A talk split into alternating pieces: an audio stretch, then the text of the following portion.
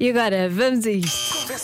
Convença-me num minuto. Num minuto. Convença-me num minuto que tomar banho à noite é melhor do que tomar banho de manhã. Para os ouvintes da rádio comercial, a maioria.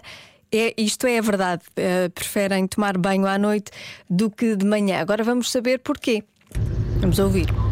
Olá, Joana. Olá. Boa tarde. Essa é muito fácil. Primeiro, vais limpinha para os teus lençóis, assim estão sempre fresquinhos. E segundo, como nunca se sabe o que pode acontecer, tanto à noite como de manhã, assim está sempre tudo muito lavadinho. Beijinhos, Feliz Natal! Isso é verdade. Feliz Natal. E é muito por aqui. Olé, olé. Isso nem é assunto. Eu acho que isso nem, é, nem era para convencer num minuto.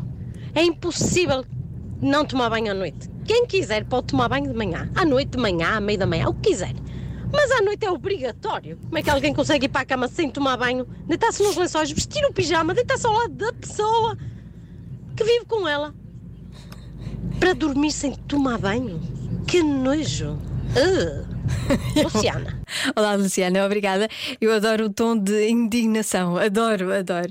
Mas sim, hum, é, é- é geral.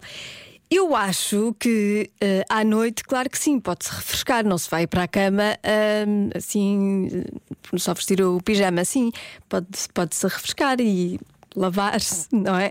Assim no geral. Mas um banho a sério é de manhã, não é? Eu acho. Assim, um, banho completo e mais demorado é de manhã, para mim é assim. Ó Joana, essa é fácil. O banho de manhã desperta e à noite relaxa. Pois. Então de manhã não tomamos, senão despertamos e passamos o, o dia todo a botar atenção às coisas. Assim passamos o dia a dormir. estás a ver?